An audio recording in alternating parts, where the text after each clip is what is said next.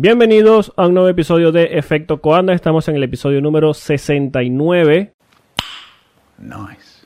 Y, eh, como todas las semanas, nos acompañan los señores Alex Reyes y Rubén Carballo. Señores, ¿qué tal?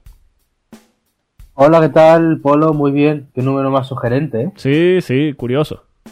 Semana de Madre Patria y 69. Buah, Parece mandado a hacer. sí. Nice. Hola, Nice. hello, buenos días, buenas tardes, buenas noches a todos los que nos están escuchando en este episodio, en este podcast. Sí, eh, ha llegado la el, ha llegado la previa del Gran Premio de la Madre Patria, el Gran Premio de Rusia. Y bueno, eh, ¿El gran, el gran premio de dónde? de la Unión Soviética, Ah, perdón, de cuidado. la Unión Soviética. Ah, a ver. No, no, que no se te había entendido bien. Sí, yo sé. Es que no. Como lo dije Rusia, la gente quedó así como. ¿Ah? ¿Que ¿Cuál? la qué? No, la Unión Soviética. Ah. Nice. Guiño, guiño. Bueno, empezamos este episodio número 69 con unas declaraciones de el gran Zach Brown. Creo que, que no sé cómo se podría decir en mayúsculas, pero cuando se escribe su nombre hay que escribirlo en mayúsculas.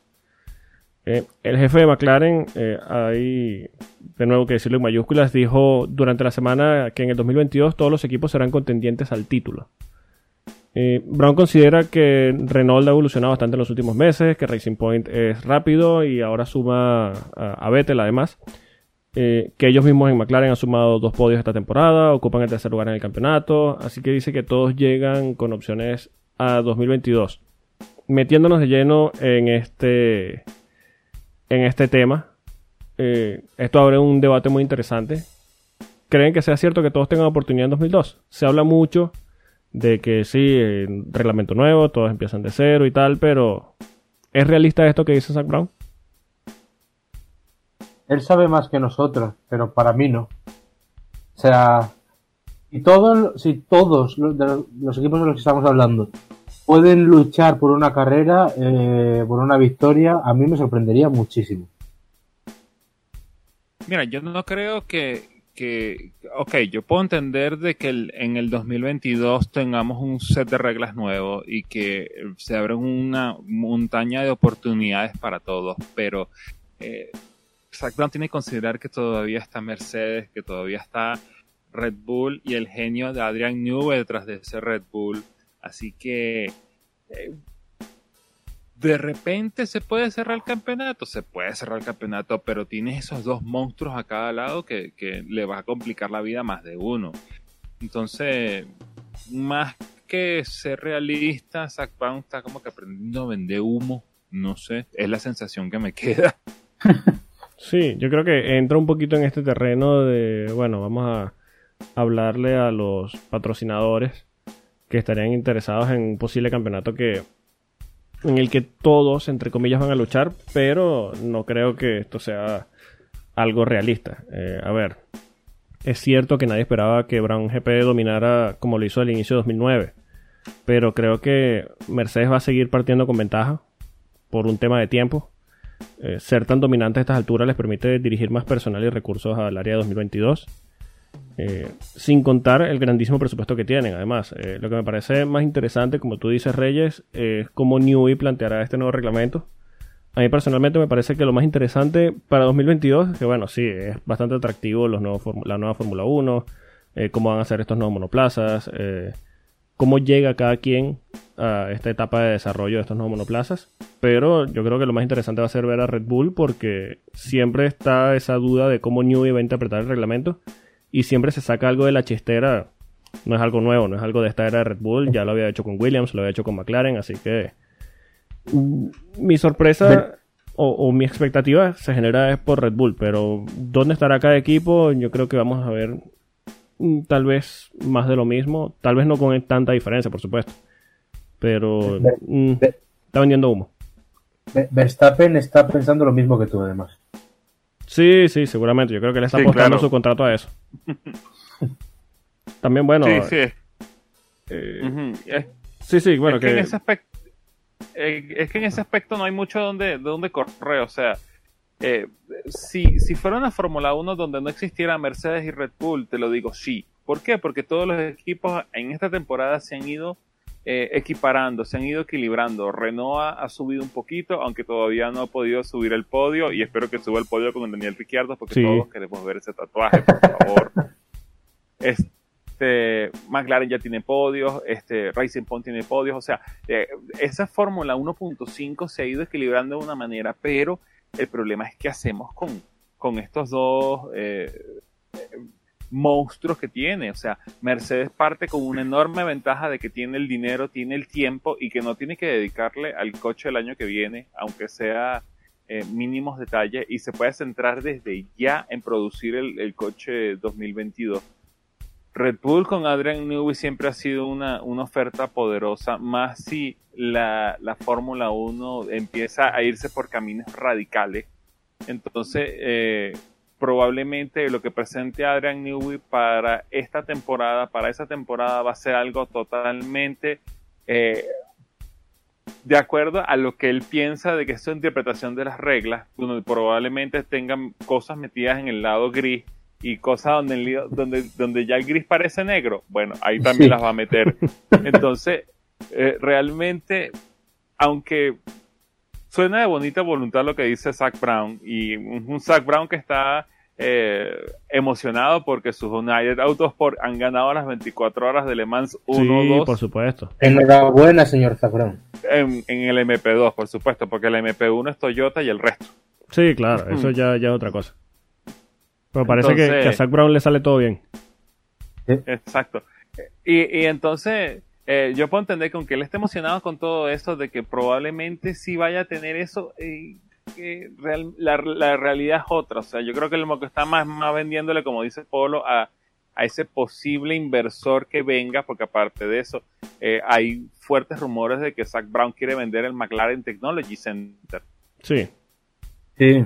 Sí, dicen que no, eh, es algo nuevo. Eh, de hecho, bueno, tiene sentido desde el punto de vista de capitalización del equipo. Dicen que no es venderlo y convertirlo, qué sé yo, en un Mercadona, no es venderlo y alquilar las instalaciones, por lo que eso seguiría siendo el McLaren Technology Center, simplemente con un cambio de dueños, ellos lo alquilarían eh, para tener sus instalaciones como siempre lo han tenido y bueno, se mantendría así.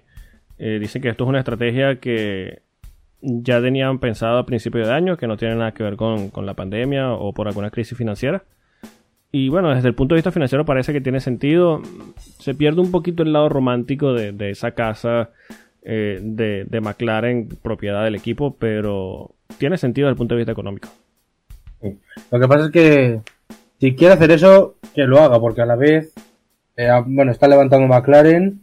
Sí. No solo McLaren Fórmula 1, está levantando McLaren marca, porque mientras está ganando con United Autosports, ha confirmado que quiere meter equipo de McLaren oficial en el web Unipercar. Eh, el que nos robó el amigo Lones Stroll, nos lo va a dar Zach Brown eh, el equipo de IndyCar, o sea, bueno, eh, tiene la cabeza muy amueblada, ¿eh? Por eso nos gusta tanto Ground. Pero eh, en este caso decir también que, bueno, eh, a mí también me parece humo, aparte de todo esto que estamos hablando. es una pena porque al final es lo que decía Polo también, ¿no? si tú tienes una Mercedes tan dominadora, al final ellos tienen, bueno, realmente eh, ¿cuánto le podemos echar? Tres años para hacer el coche de 2022. El año pasado, este y el que viene. Sí, fácilmente. O incluso más, porque el dominio no es de ahora. Exacto, el dominio es eh, tremendo. Eh, tres años dedicados a, efectivamente a parar el golpe que le dará Adrian Newey al, al, reglamento con la máquina que presentarán.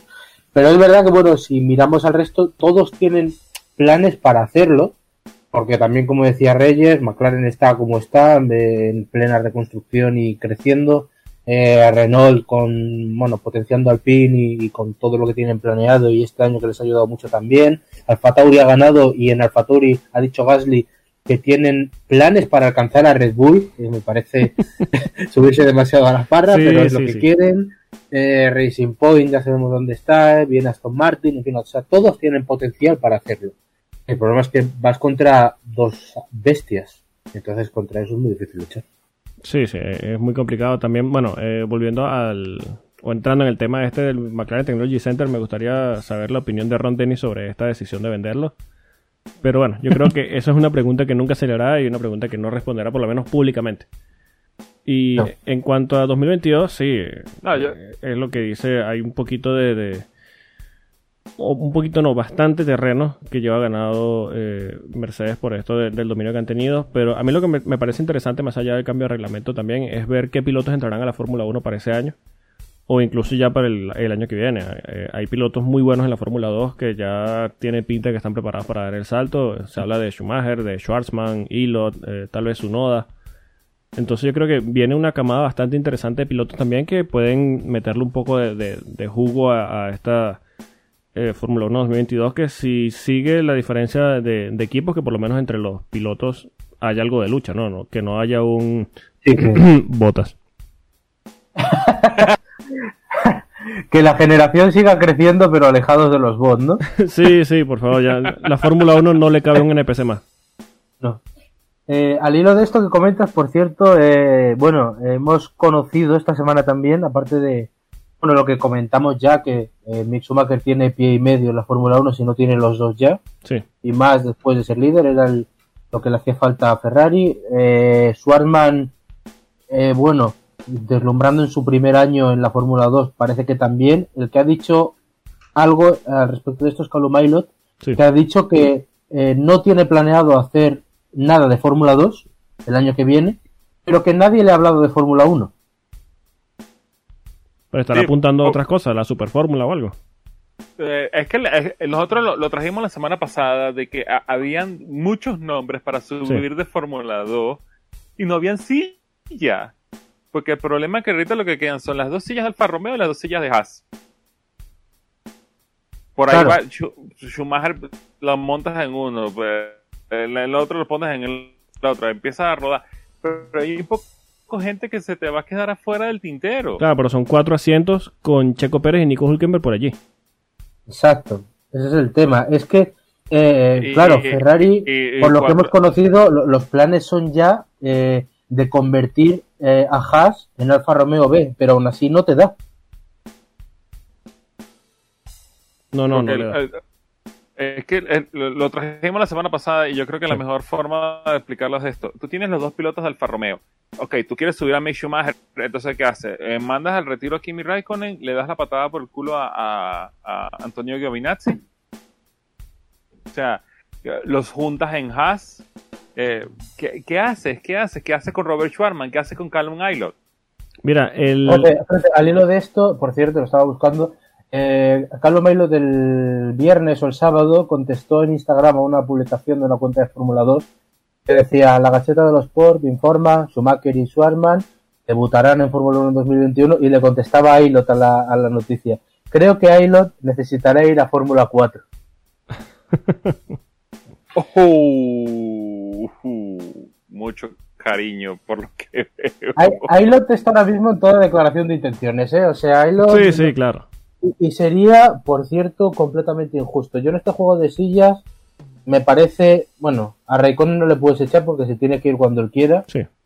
pero Giovinazzi me está sobrando, eh, en Haas me están sobrando los dos y, y- y yo no sé si es mejor que entren estos tres y que no entre Checo, Checo, ¿eh? Mm, Pasa que Checo es uno de estos pilotos que o te gusta o no te gusta y yo creo que la tendencia general es que, eh, aunque suene feo, creo que si se va no lo vamos a extrañar mucho, creo. Ah, Yo estoy de acuerdo. que- este, hay lo que quien podría extrañarlo son esos equipos como Haas, esa cantidad de dinero que Papá Slim trae cuando le Claro, dan por la supuesto. silla. Hombre, claro. Y un saludo a Chacho Bueno. López, por cierto, que seguro nos está escuchando. Sí, un saludo. Un, un abrazo, de verdad que sí. Pero eh, realmente, Haas, eh, viendo la situación que está en estos momentos, yo creo que una de esas sillas debe estar reservada para él porque eh, equipo americano, piloto mexicano, plata mexicana, es un, es un sueño hecho en el cielo. Sí, sí, está casi mandado a hacer. Entonces, ahí podrías, eh, Ferrari podría meter a, a- un Callum Aylot o podría meter a un Robert Schwartzman en, en esa segunda silla de Haas y a Pietro Fittipaldi. Bueno, gracias y que sigas corriendo en Fórmula 4 o Fórmula 3, lo que estás corriendo ahorita. Este, y ahí, bueno, se te va, se te va abriendo, pero el problema es qué haces con eh, Kimi Raikkonen, porque tu Kimi Raikkonen no lo puedes tirar, no lo puedes votar, tienes que esperar de que él decida no más. Bueno, no lo puedes votar a menos que eso entre en el Ferrari Master Plan. Y. uff. A ver. Eh, Ferrari a ver, es que lo que se está rumor- la gente, la- ya va, ya va, ya va. La gente no lo vio, pero cuando Polo dijo el, el Ferrari Master Plan, un poquito de, de- de vómito se le subió por la boca, por eso tuvo que hacer la parada. Esto es como el meme ese de un chino se come un murciélago y en, lo- en el otro extremo del dominó Ferrari Masterplan. Exacto. Exacto. Tal cual, tal cual. Eh, por cierto, también se pudo saber que esto entra dentro de la categoría de rumores muy fuertes que son básicamente noticias casi confirmadas de que Alfa Romeo di- le dijo a Mick Schumacher de que si terminaba en el top 3 de Fórmula 2, eh, hay que tener claro que Mick Schumacher actualmente es líder del campeonato de pilotos de Fórmula 2, que si terminaba en el top 3 tenía una silla asegurada para la temporada que viene. Yo creo que Giovinazzi debe estar ya en empleate.com Sí, porque sí. Sí, porque a- a- a- además salió este fin de semana ya que publicado que el plan de el plan de, de Ferrari era que Raikkonen tutele a Schumacher. Sí, porque se le el- muchas ganas a Kimi de tutelar a un piloto joven, seguro. O sea que ya el, el de Giovinazzi ni hablaban. Lo de, también te digo una cosa, eh, no le han puesto un, un reto especialmente complicado. No, no, para nada. eh, o sea, lo, lo tiene en la mano. Yo le sigo dando vueltas a lo de Ailot, eh, que lo sepáis, porque me parecería súper injusto más que nada porque para, por la entrada de la nueva camada, ¿sabes? O sea, Sí, un piloto como Ailot, que no tiene que hacer ya un, un año de Fórmula 2, como si lo podría hacer Swarman, porque es su primer año, se vaya y pierda el hilo de la Fórmula 1 para aguantar a Checo Pérez, que en el mejor de los casos va a durar dos años, sí. a mí me parece pasado de rostro. Sí, yo tampoco quiero que suene a que estamos hablando mal de Checo por hablar mal. Eh, lo hemos hablado aquí, es un pilotazo, uno de los mejores en cuanto al cuidado de gomas, que es lo que necesita ahora mismo la Fórmula 1 en esta nueva era. Es mucho de conservación y tal. Pero no es de esos pilotos que tú dices, oye, es un tipo con tanto potencial como tal vez Nico Hulkenberg, a pesar de que tiene ya un par de podios. Eh, o no es un eh, Charles Leclerc, un joven así con, con tanto talento que tú dices, oye, tiene potencial de ser un, un- campeón del mundo. Es un piloto bastante válido, un piloto, un piloto bastante bueno, pero que como que no destaca, no tiene ese extra y yo creo que viendo eh, esta camada que viene, me gustaría, por simple curiosidad, ver otros, otros pilotos dentro de la parrilla. Y Calum Aylot yo creo que lo tiene más que merecido. Exacto, y que además, si lo piensas, Kimi está en la misma situación que Checo, con la diferencia de que Kimi es campeón del mundo y no le puedes echar. Sí, una pequeña diferencia. una pequeña diferencia, ¿verdad? pero, pero claro, eh, es que al final se te, se te pierden los, los jóvenes. Por eso, si tú me dices que Checo Pérez puede dar cinco años, te lo compro. Pero en este momento, pues a ver. Sí, yo creo que eh, en este caso lo que habla a favor de Checo es la, la cantidad de dinero que puede traer y ya está. Pero en cuanto a talento y resultados, mm, tal vez saldría mejor la jugada arriesgando por uno de estos pilotos jóvenes, que podría salir mal, por supuesto. Pero, mm, como tú dices, por un par de años por Checo no sé si valga la pena. Bueno, eh, en ese punto eh, es una movida arriesgada que tiene que hacer Haas porque eh, Sí, Haas tiene que cambiar sus dos pilotos ya. Sí, Exacto. El, el, el, el detalle de Haas es que Haas tiene tres, tiene tres rutas. Tienes que irte o por la ruta de Checo, que te va a proveer dinero y eso te va a permitir de que tú eh, financieramente puedas salir a flote, o traerte eh, eh, estas jóvenes promesas de Ferrari y asegurar el motor, o quedarte con la fórmula que tienes porque yo no sé qué les ve. yo, no, yo no sé qué, le- qué les ve Gunter Steiner estos dos. Ay, por favor. Yo creo que ya, eh, si tú le buscas sentido, está por el espectáculo ya. Tú pones a, a los enanos en el circo y ya está. sí. La verdad es que en eso son muy Ferrari, ¿eh? Sí, O sea, sí, sí, totalmente. Claro. O sea, entendieron es que es el espectáculo y a eso es a lo que juegan. Es el único sentido que le tomo. Porque si ellos quieren plantear un equipo serio que tenga resultados, no me puedes tener a Kevin Magnussen y a Roman Grosjean. No me jodas. Es que tú dices, Pero, pero ¿sabes lo bueno? Lo que pasa es que nosotros ganamos en todas las circunstancias con esto. Porque si se quedan, que no va a pasar, pero imagínate que les da el venazo otro año y se quedan. Magnussen y Grosjean. Ganamos en Drive to Survive. Si Sí. entra Calum Aylot, eh, Haas eh, re- eh, refuerza los lazos con Ferrari y Gunther Steiner está más cerca del equipo. Y si entra Checo, ganamos a Hulkenberg en Red Bull. Uy. O sea que Ah. todo está bien. Sí, porque mientras tú estabas de vacaciones en la Toscana italiana salió un rumor de que Christian Horner llamó a Checo para decirle, hola, ¿cómo estás? Mira, te tenemos en la mente. No, Bueno, él mismo lo por- confirmó. confirmado por Horner. Sí, el mismo Horner lo confirmó. Que había llamado a Checo para saber su situación. A ver, no, no hubo ninguna oferta, no hubo ningún ofrecimiento de nada, pero sí le dijo. eh, Dijo, Eh, hola, ¿cómo estás? exacto. Hola, Checo, soy Christian Horner. es una llamada de esas de. "Hmm, quedaste libre, eh, después hablamos. Sí, tú sabes. No, estaba verificando si este era tu número de teléfono. Sí, sí, no, no, gracias por atenderme. Hablamos después. Exacto.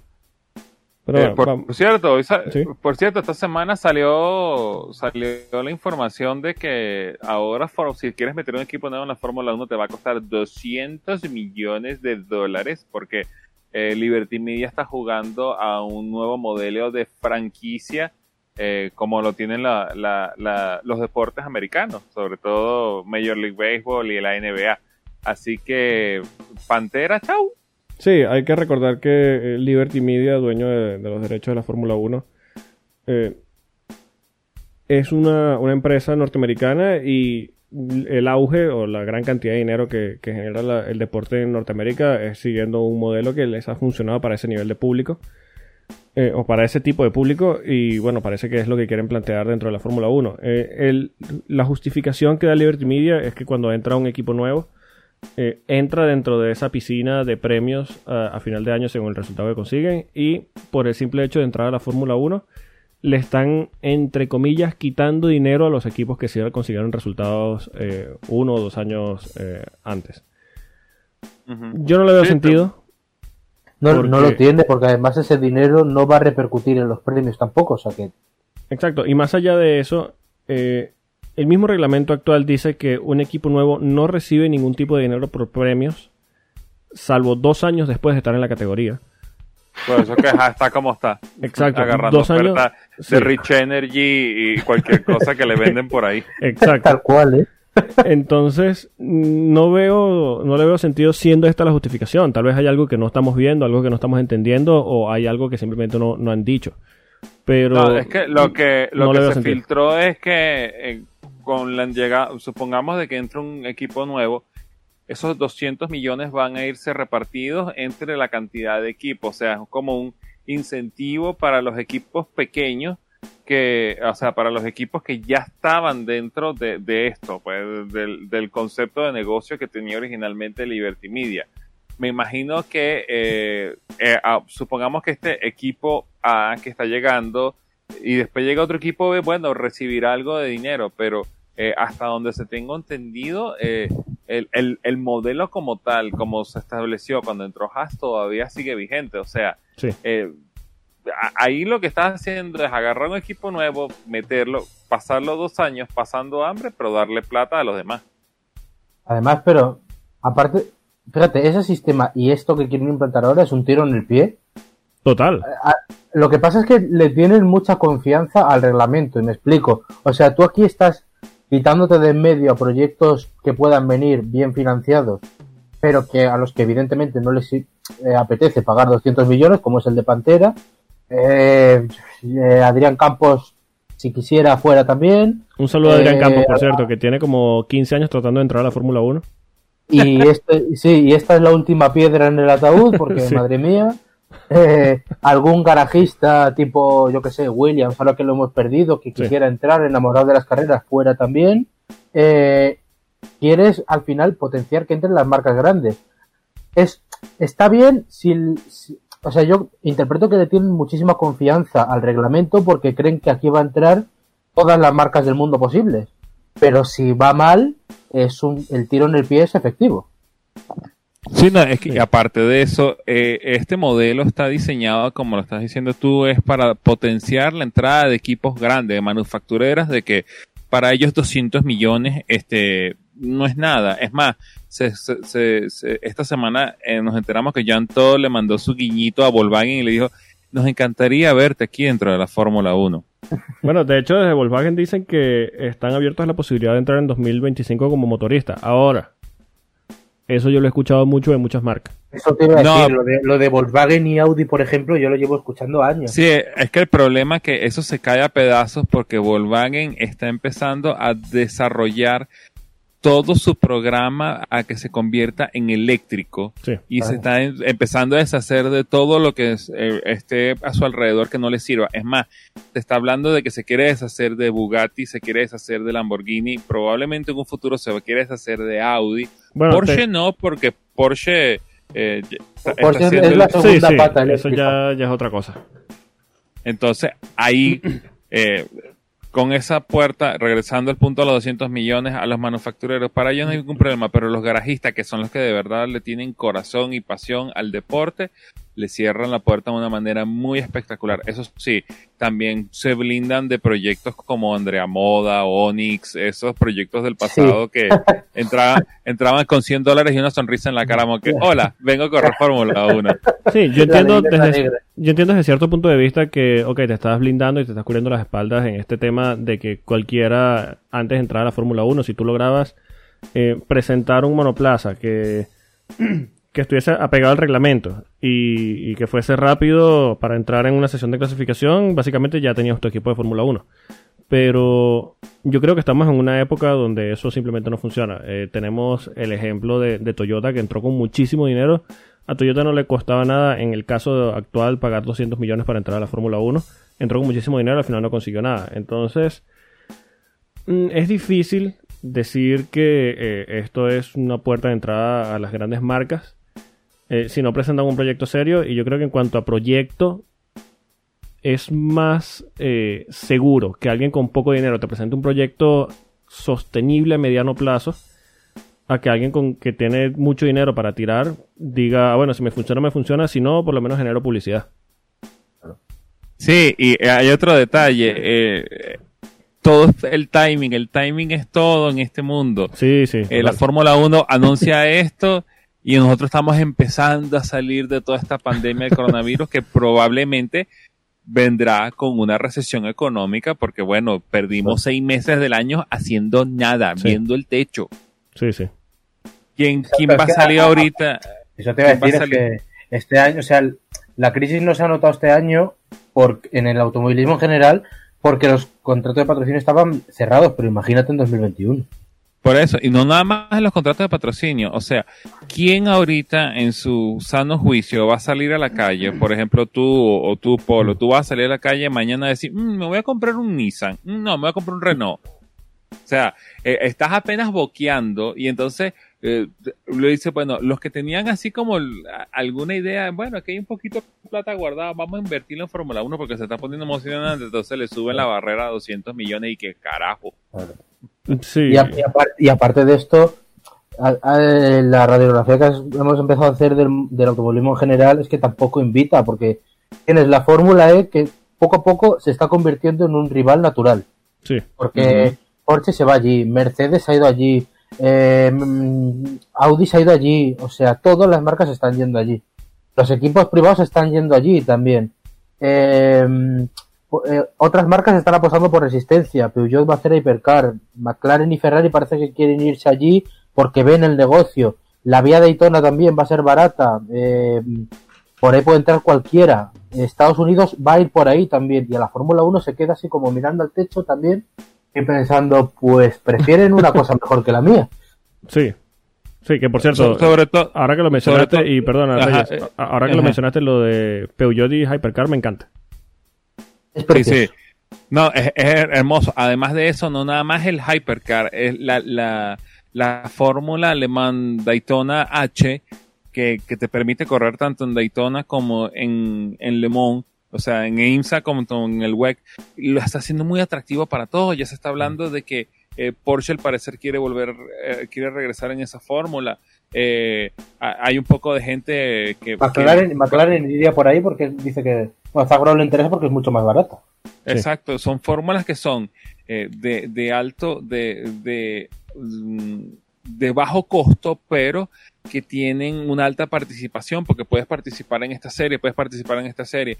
Entonces tú tienes cosas eh, manufactureras importantes como esa, McLaren, Baikol, no ya Baikol, ¿quién puso estos nombres aquí? Este, por favor. Porque eh, básicamente la, la, la, Hypercar es una fórmula que va a ser muy alta como, y solamente va a ser Toyota. Eh, probablemente Ferrari si decida que son los que tienen el dinero para desarrollar un Hypercar desde cero. Sí. Eso va a ser un Toyota, Peugeot, Ferrari y a lo mejor Alpine. Ya está, esto es Hypercar. Exacto, el, bueno, el, el, el Alpine eh, hay que ponernos de acuerdo de que Alpine, el, el coche que llegó de segundo y tercero en, en, las 24 horas va a ser el próximo Alpine del año que viene. O sea que va a ser un coche. Va a ser un Rebellion. Ya, ya, ya. Va a ser un coche que ya tiene sus años encima. Así que tampoco los pongo tan arriba. Eh, ahí, entonces. Y el, el, el, el, regalado de esa liga va a ser el Cameron Glickenhaus. El escudería Cameron Glickenhaus, que es muy bonito, pero. Sí. 2.0. Dilo, dilo. hasta que no revie, hasta que no pierda el alerón, hasta que no le explote el alerón, no puedo decirle Baikol 2.0. Pero, para que veas, o sea, aparte de lo de los Hypercar, que es verdad, bueno, es una tecnología mucho más cara, al final en 2023 te entra un campeonato, o bueno, el, de más Daytona, eh, la vía Daytona, que, que, la llamo yo, eh, un campeonato mucho más barato que, por ejemplo, la Fórmula 1, con coches más rápidos, porque aquí que, nadie se extrañe, esto es más rápido que un Fórmula 1. Sí. Y con marcas a tutiplén que te permiten correr a los dos lados del charco cuando quieras, con tres pilotos, con espectáculo tal. Al final son muchos añadidos que la Fórmula 1 no tiene y por eso que, eh, o sea, parece mentira, pero la Fórmula 1 ya puede eh, acertar el tiro con el reglamento. En el fondo lo que dice Zach Brown ojalá tenga razón, porque si no, eh, vamos a estar aquí con 10 marcas hasta 2040. Sí, lo que le está diciendo las demás categorías a la Fórmula 1 es que necesita ver hacia el futuro. Eh, todos sabemos que la tecnología híbrida es lo, actual ahora mismo, eh, lo, más desarrollado actualmente, pero que todo apunta hacia la, evolución eléctrica y otro tipo de, de, motores, otro tipo de tecnologías la Fórmula 1 sigue un poquito estancada en esto. Hay que recordar simplemente el audio del de, el Team Radio de Sebastián Vettel diciendo Bring back fucking B12s. Exacto. Entonces están como en esa estancados en esa nostalgia y eso a las marcas no, no les interesa porque por supuesto a ellos al final lo que les interesa es vender los coches de calle. Entonces e, es lo que les genera eh, el grueso del dinero que ellos reciben anualmente a nivel mundial. Entonces, mientras la Fórmula 1 sigue estancada de esa forma, ¿cuántos años tiene la Fórmula 1 salivando con la entrada de Audi o de Porsche o de cualquiera de las marcas de Volkswagen a la categoría? Son demasiados. Pero, ¿qué ha hecho la categoría para ser atractiva para este tipo de marcas? Que sí están entrando en otras categorías. Absolutamente nada. Entonces, claro, tú me dices, eh, ok, te pongo una barrera de 200 millones de euros para que no me venga un garajista, eh, sino que me venga una marca grande. Ajá. Más allá de pedir 200 millones porque sí, ¿qué estás haciendo para atraer esas grandes marcas? Claro, porque Porsche piensa, me voy a Daytona, eh, allí puedo ganar desde la mitad de la primera temporada, me vengo aquí y voy a estar luchando con Renault, con Ferrari si se pone tonta y con McLaren hasta, hasta dentro de cinco años. y además ponte tú en la situación de cualquier directivo Volkswagen. Tú dices, ok, mira, vamos a plantearnos entrar a la Fórmula 1. Eh, vamos a meter una cantidad ingente de dinero para ser competitivos el primer momento ponte que encontremos una ventaja en el reglamento. Ah, Ferrari tiene un veto. No, a los niños italianos no les gusta que nosotros les piquemos adelante en el reglamento, nos vetan nuestro monoplaza o la pieza que sea allí, entonces no, no. Entonces, es una categoría, sí, a ver, nos encanta la Fórmula 1, sobre todo cuando nos regala carreras como la de Monza, pero es una, una categoría bastante injusta que se hace agresiva para las nuevas entradas y, y es lo que se está viendo, pues. Así es. Bueno, hablando de Ferrari. eh, Jan Todt, actual presidente de la FIA y ex jefe de Ferrari, dijo durante la semana que cree que la situación actual de Ferrari es mejor que la que él mismo encontró en el equipo italiano en, en 1993. Eh, según el enano siniestro, un saludo porque seguramente nos está escuchando, eh, Ferrari actualmente tiene una mejor organización y lo que más me sorprendió, dice que tiene a las personas correctas en las posiciones indicadas para salir de la situación en la que está actualmente. Esto plantea una y solo una pregunta. ¿Qué está consumiendo Jan Todd? Eh, Lo que le haya vendido Eddie Jordan. Uy, un saludo a Eddie, qué grande Eddie.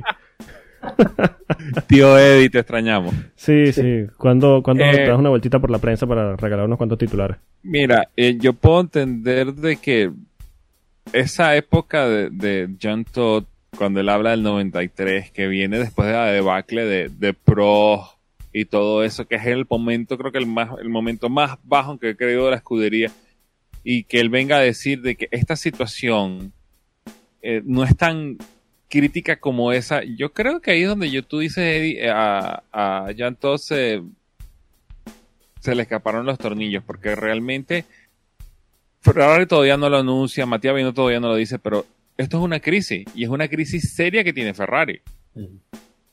Es que de hecho se lo dicen y ellos dicen, no, no, no, no estamos en crisis. Esto es un, un slump, por decirlo Una- en algún un, término. una- un chaparrón, dicen. Sí, sí, esto es un chaparrón, pero crisis, no, no, aquí nadie habla de crisis.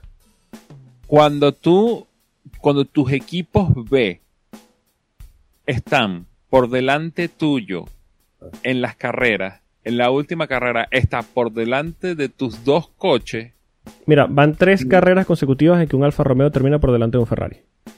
Bueno, eso no es un slump, eso es una crisis. Porque ese equipo está diseñado para que se quede atrás mientras Sí. tú vas al frente. Lo Sí. que pasa es que, lo que, pasa es que eh, te dirá, bueno, es que aquel año eh, el Lola no quedó delante nuestro, ya. Pero, Claro. claro.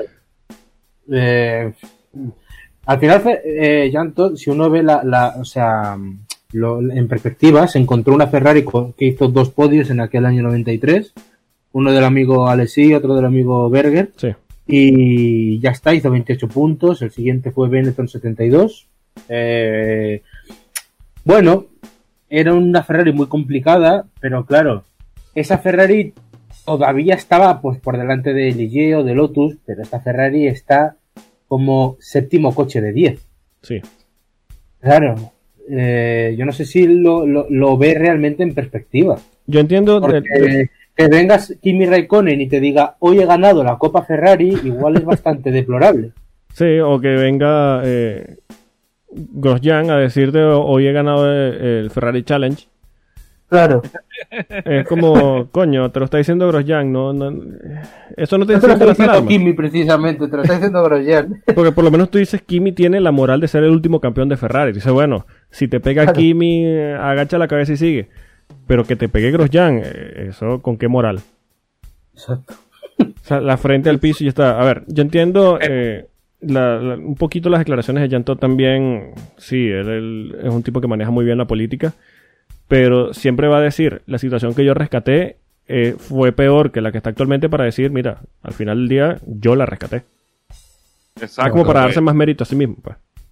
No, eh, exacto. Y, y, y, Y básicamente, y básicamente para la época en que Jan le tocó recoger eh, el equipo, eh, Todt tenía un equipo, de- tenía un, un- un grupo de trabajo muy bien compenetrado y solamente le faltaban estas piezas finales, como en la época fue de Michael Schumacher. Sí.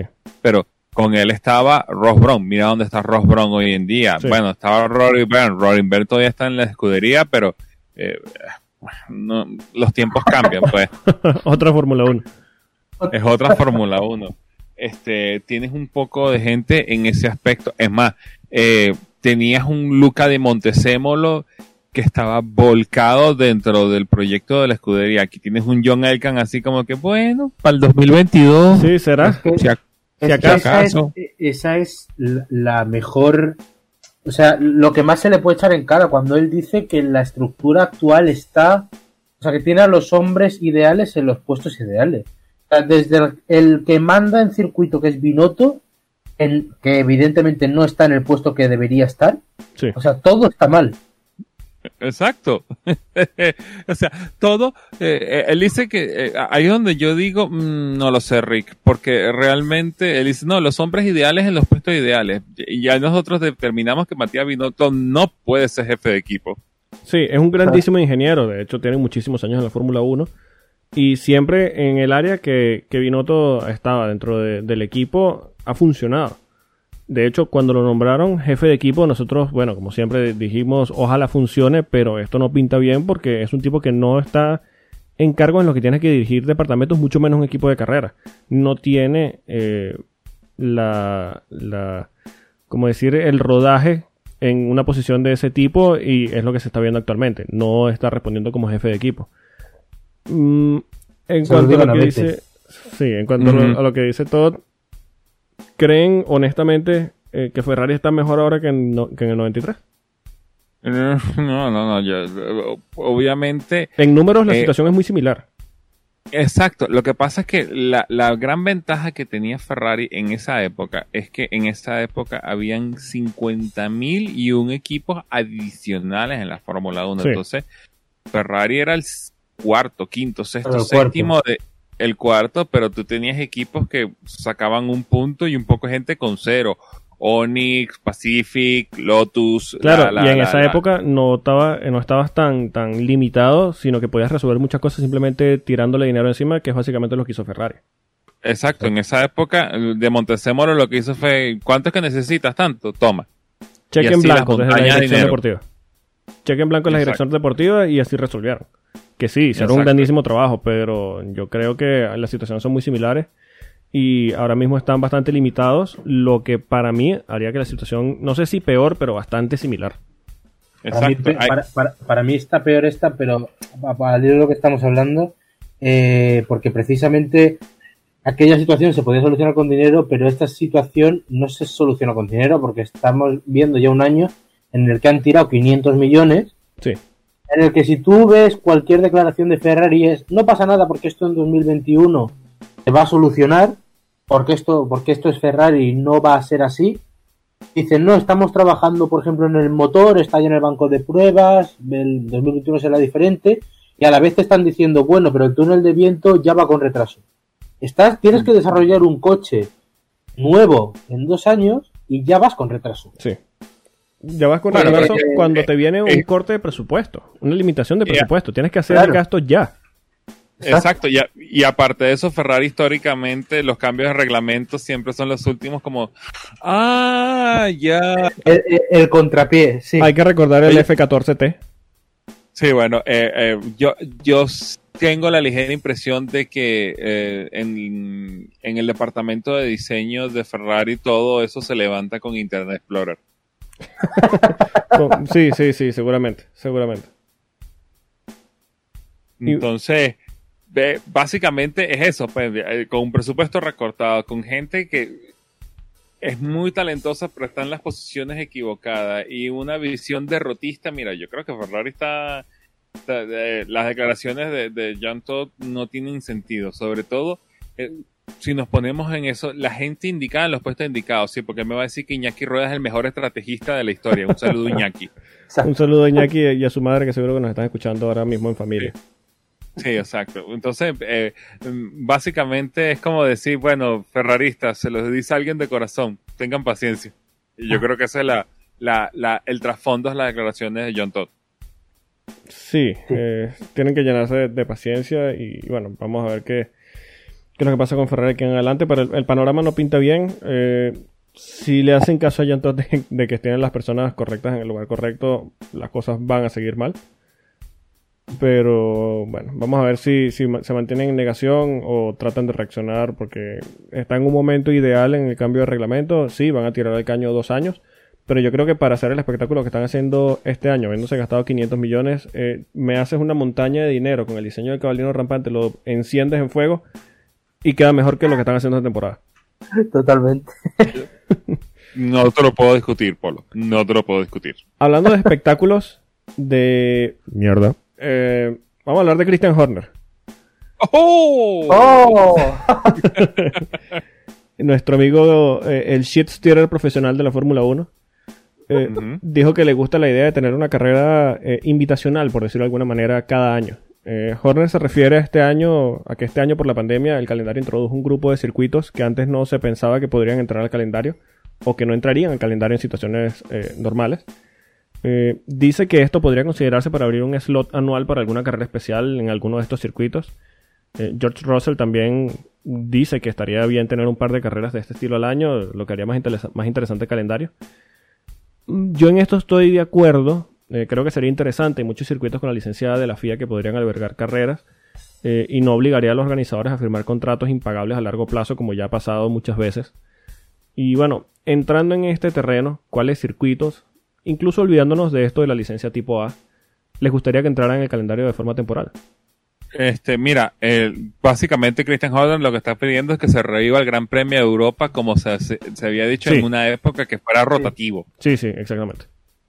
Entonces, un saludo al eh, circuito de Valencia, y- Un saludo, un saludo. eh, que no nos está escuchando Eh, porque eso ya está muerto. Eso Bueno, murió, uf. Ya, bueno, no, no, bueno, ya que lo decidiste traer, eh, tengo que mandarle un saludo a los diseñadores del circuito de Nashville, de NASCAR, perdón, de IndyCar. IndyCar, sí. Sí, de IndyCar. Eh, para los que no se enteraron, IndyCar tendrá una fecha en Nashville, en el, en el estado de Tennessee, donde eh, será una carrera de circuito callejero, pero si tú lo ves el mapa, el circuito pareciera ser mitad Bakú, mitad Valencia, mitad un invento. Sí. Incluso yo diría 75% Bakú. Sí, pues, Tilke por ahí. Germán. Tilke, Germán Tilke tiene la mano metida allí. No, no, no. No, no, no, no. O sea, cuidado. de- ellos se han basado además porque eh, tienen. eh, lo van a hacer pegado a un estadio. Sí. O sea que eso les ha limitado mucho. Lo único que las rectas, aquí en vez de ser kilométricas en el centro de Bakú, cruzan un puente.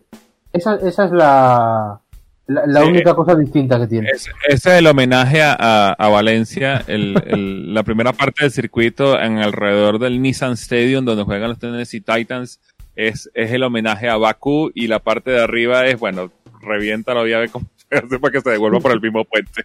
Sí, sí. Así que, well done Nashville, well done. Well done. Bueno, Bueno, bueno, eh, eh, regresando a la pregunta original, ¿qué circuitos me gustaría? Lo que pasa es que, bueno, el, hay muchas aristas que tiene esa pregunta, Polo, porque ¿cuál es el alcance? ¿Puedo irme fuera de Europa? ¿Tienen que ser todas en Europa? O sea, estamos el- hablando de hipotético, puede ser un circuito en la luna. que proponía, que proponía Horner era Sepang, o sea que imagínate. Uf, Eh, o sea, eh, básica- básicamente lo que quere- así como que, ah, bueno, eh, eh, lancemos un dardo a un mapamundi donde caiga, ah, bueno, busquemos cuál es el Sí. circuito más cerca que hay ahí. Sí, básicamente. Pero bueno, en, en este terreno eh, ficticio donde ni siquiera tomamos en cuenta las licencias, ¿alguno específico que quisieras que entrara a la Fórmula 1 que no sea de los tradicionales? Gran Premio Mm. de India, tal vez. Sí, y de Corea. Corea. No, no, bueno, hay, hay muchos grandes premios que eh, alguien dirá que debería correrse ahí, pero después dirá, no, por favor, no, no, no, no, no, como por ejemplo India, Corea. Eh, Sepang siempre es un circuito interesante, más si eh, se decide por fin hacer la carrera de noche, Sí. que es la idea. Ese fue el, eh, la- las, las últimas modificaciones que le hicieron al circuito en Malasia para permitir de que poder volver a su, a su cita oficial con la Fórmula 1. Yo creo que más buscando MotoGP, una carrera nocturna en MotoGP en, en Malasia no fue, fuera muy atractivo, eh, sobre todo para el, horario eh, europeo en ese aspecto. Pero si me preguntas a mí, mira, me buscaría grandes premios como por ejemplo, eh, si, si se cae lo de lo del crossover eh, entre Cota e Indianápolis, bueno, ese gran premio en Indianápolis podría ser bastante interesante. El regreso a, a, al Autodrome de Turquía. Sí. Sí, Istambul. Este, ahí hay grandes premios que eh, no son muy, muy, muy, pero serían bastante interesante verlos. Yo, bueno, el, lo- el primer circuito que se me viene a la cabeza es Indianapolis, pero como voy- doy por hecho el crossover de IndyCar, NASCAR y Fórmula 1 en un fin de semana, a no mucho tardar, sé que entrará. Eh, el Indy GP, aunque yo me moriría por ver un Fórmula 1 en, en las 500, Sí. en, el óvalo. Eh, yo una pedrada que he tenido siempre es que yo quiero ver correr a un Fórmula 1 en Sebring. Sí. O sea, No puede, no puede. Y menos esta- no. ni esta ni la que viene, porque entran en la última curva y todos se desarman. Claro, pero estamos hablando de terrenos hipotéticos. Yo podría decir Laguna Seca también. Ah, por supuesto, no, no. pero pero, eh, eh, él, él se muere por verlo, pero lo que pasa sí, es que en la sí. última curva entran todos y se, se desarman al final. ahora a ver, o sea, a mí me habéis preguntado mis, lo que yo pensaría. Claro, son grandes premios invitacionales. O sea, aquí puede entrar, también te puedo decir San Petersburg, en Estados Unidos, el urbano. Bueno, esa sí es buena. Sí, sí. eh, en Europa, yo, o sea, claro, mi elección sería Estambul. Y se puede quedar si la carrera es buena. Sí, siempre es un No, circuito bueno, interesante. Esa curva 8 pero- es. Uf, Es que el gran premio, el gran premio de Turquía siempre ha sido un gran premio interesante. Lo que pasa es que bueno, es un gran premio que hay que saberlo dosificar por Sí. temporada. No es un gran premio que puede ser como ver 15 años en Turquía porque se diluye mucho, sino hay que verlo por, por, por rondas cortas en ese aspecto. Tres años, cuatro años, lo deja descansar y lo traes de regreso. Por eso creo que entraría muy bien en, este terreno de- del circuito invitacional anual, donde se correría, qué sé yo, una vez cada 3, 4 años. Sí, por eso, en ese premio, gran premio rotativo. Y, y básicamente lo que hemos tenido hasta ahora de invitacionales eh, o, o carreras de, de, de reemplazo para esta temporada serían muy eficientes en ese aspecto. Eh, todo el mundo quedó muy maravillado con lo que sucedió en el Gran Premio de la Toscana, con todo y el, y, y- y el mejor homenaje al, al boliche que tuvieron Sí. pero este, este, la Toscana, eh, eh, probablemente Estambul, eh, cuando vayan a correr en Imola, de repente es una carrera que se vuelve una locura de carrera y todo el mundo dice, ay, que Imola regrese también. Sí, Luego corres otro año y se, se acabó Imola. sí, exacto. A mí, en lo particular, aunque es un circuito bastante corto, me gusta mucho Fuji. Eh, siempre nos Es dio verdad. carreras interesantes y uno que otro diluvio que como que hace falta un poquito en la Fórmula 1 también. Los tifones. Los tifones, es tremendo.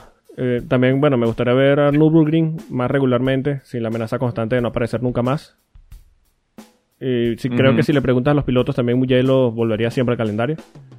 Es que estos circuitos, o sea, estos grandes premios invitacionales, más allá de, de, de ir enfocados a, pues eso, al típico Bakú, Rusia, eh, circuitos así, o India, Corea, los Sí. típicos eh, destinos que tenemos en mente, ese gran premio invitacional sería para los circuitos clásicos de toda Sí. la vida, que no pueden entrar, o sea, claro, ahí Italia tendría que llevarse un gran premio y Alemania otro probablemente. Claro. porque- Bueno, hay que darle también un voto de confianza a lo que van a hacer en Portugal, con Portimao, Estoril, son dos, dos- Sí. dos- son dos grandes circuitos que de repente en este, en este calendario rotativo eh, serían excelentes. Sí, ¿Sabes sí, lo que pasa? Yo estoy pensando en varios circuitos, pero como Ya, todos dilo. son muy, peque- Ya, muy pequeños. ya, Rubén, dilo, dilo, no, dilo. pero. No, Dilo, no, no, Jarama. estoy pensando en el. No, no, el Jarama no. Estaba pensando en Jerez, por ejemplo, pero es que todos los circuitos se me quedan pequeños. Pasa que el problema no es que los circuitos... El- el- no, el problema no es que los circuitos sean pequeños, es que esta Fórmula 1 es muy grande. Es muy grande, claro. Son pequeños para estos bichos. Sí, sí. Exacto. entonces, claro, necesitas bueno, una pista ahí- como Sepang, que es como un kilómetro de ancho, para que Ay, se sí. vean medianamente normales. Pero el problema no es de las pistas, el problema es de la Fórmula 1. Claro. O sea, ah, eh, eh, para que esto funcione tienes que esperar que venga la nueva Fórmula 1, el Sí. nuevo de reglamento con la Fórmula 1 más pequeño para que de repente funcione, porque así con esta Fórmula 1 va a decir, ah, vamos a correr un sitio, no, pero muy pequeño. Ah, pero vamos para todo el sitio, no, muy pequeño. Entonces no es que los circuitos muy pequeños, es que el Fórmula 1 es demasiado ancho. Sí, de hecho me pasa en la misma Fuji. De hecho, Fuji ya se conoce como un circuito bastante corto y si encima le pones estos. Fórmula 1, que son obscenamente rápidos por la, la aerodinámica que tienen, más en un circuito 40, pequeño, más lo grandes que 40 son. segundos. Sí, fácilmente. Bueno, eh, eh, ahí está todo lo que nosotros, lo, que- lo que nos dejó la, eh, el Gran Premio de la Toscana, que con todo y que eran cargas aerodinámicas de media alta, de que había una sola zona de RS y metían una vuelta de 1.20, o sea, Sí. decir, ¿what? 30 segundos más rápido que MotoGP. Eh, Que ya es decir. que ya es decir mucho, pues. Y precisamente hablando de circuitos, estamos de previa del que seguramente será el mejor gran premio del siglo, el gran premio de la madre patria rusa, Eh, eh, regresamos a la Unión Soviética. la Unión Soviética. Sí. Uno de los mejores circuitos de calendario, de esos que los pilotos marcan en sus calendarios, dijo absolutamente nadie nunca, Salvo Viet. salvo Kvyat. Creo que es de las pocas carreras a las que asisten todos pensando en salir de eso lo antes posible y ya. Eh, Sí, bueno.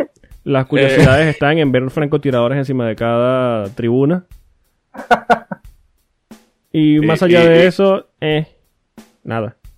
Eh, bueno, que, que, que, que, que sea el mismísimo Vladimir Putin, ese, ese gran hombre, el que sea el que te entregue personalmente el trofeo. O es que ya el año pasado Putin no fue al circuito. Mm, exacto. Entonces ya, ya ni Putin va a eso, así que... eh.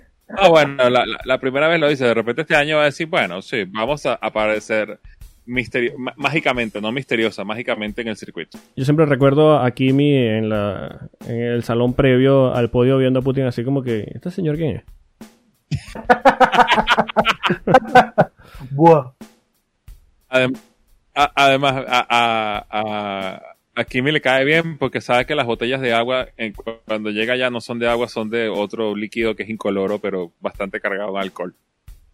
Sí, sí. Yo creo que en eso están de acuerdo eh, ambos, eh, en el consumo obsceno de, de vodka. En cuanto a previsiones, Eh, seguimos... ¿Sí? que- eh, no, bueno, eh, Seguimos la tónica de la temporada, ¿no? realmente Algo que no sea ya Mercedes. entrando en materia. Sí, sí, ve. Eh, más que todo esto es un circuito de- de que come muy poco neumático. Más, hay que recordarse esa heroica que hizo Nico Rosberg después de que destruyó los neumáticos. Bueno, ponte estos y chao, nos vemos al final de la carrera. Sí, exacto.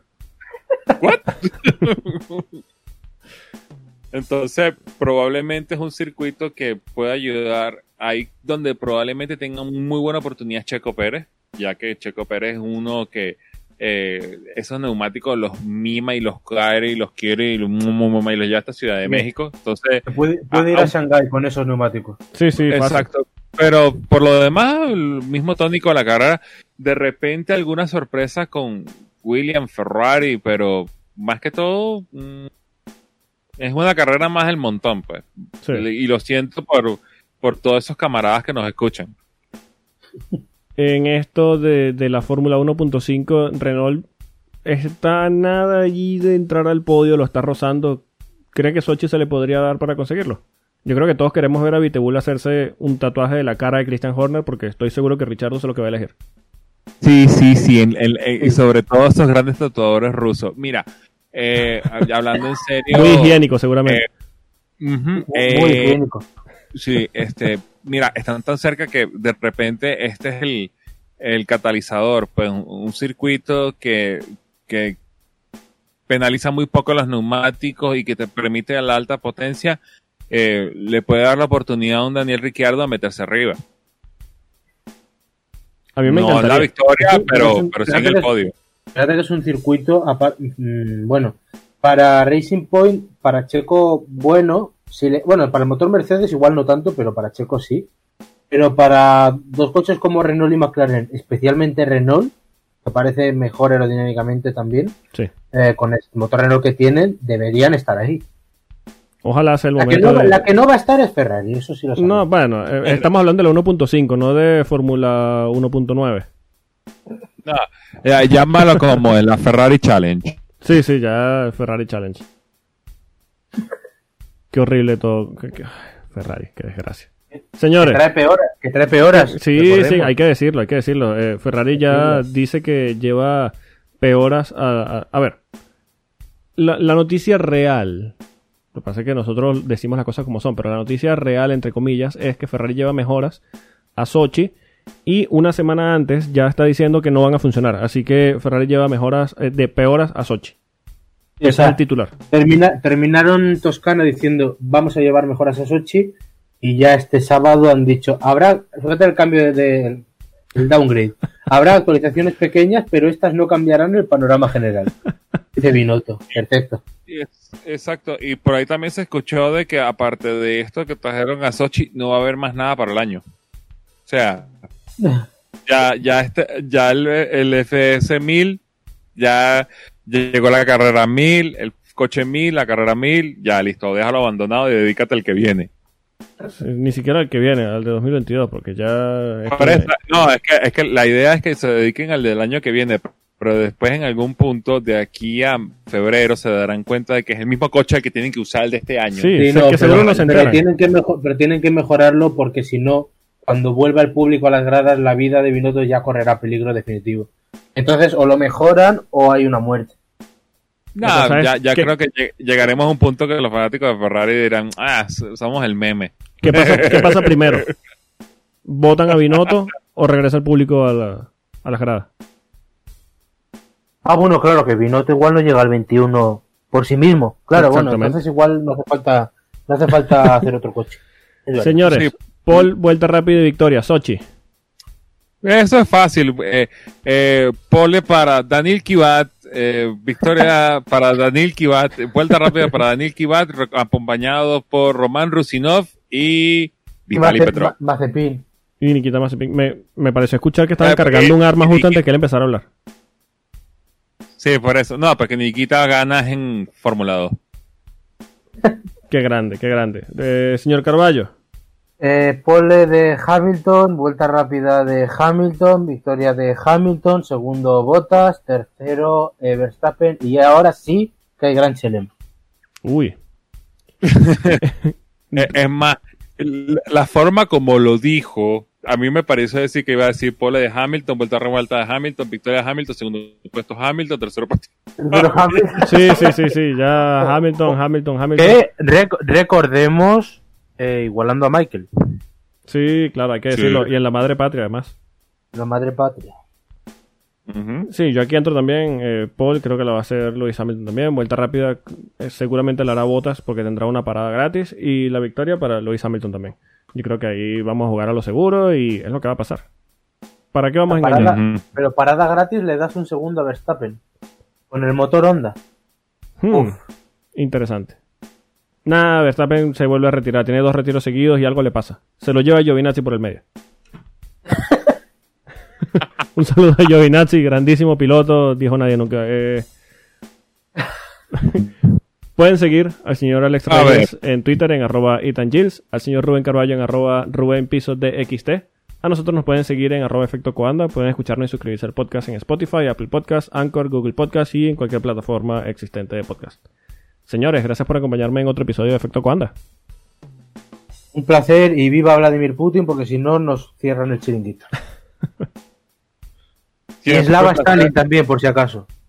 Sí, por supuesto. Este, un siempre un placer estar acá. Ah, hay que avisarle a la audiencia que para la semana que viene, como ya está bajo contrato, el señor eh, Carballo y yo eh, agarraremos este coroto otra vez porque hay que hablar del post del Gran Premio de Rusia.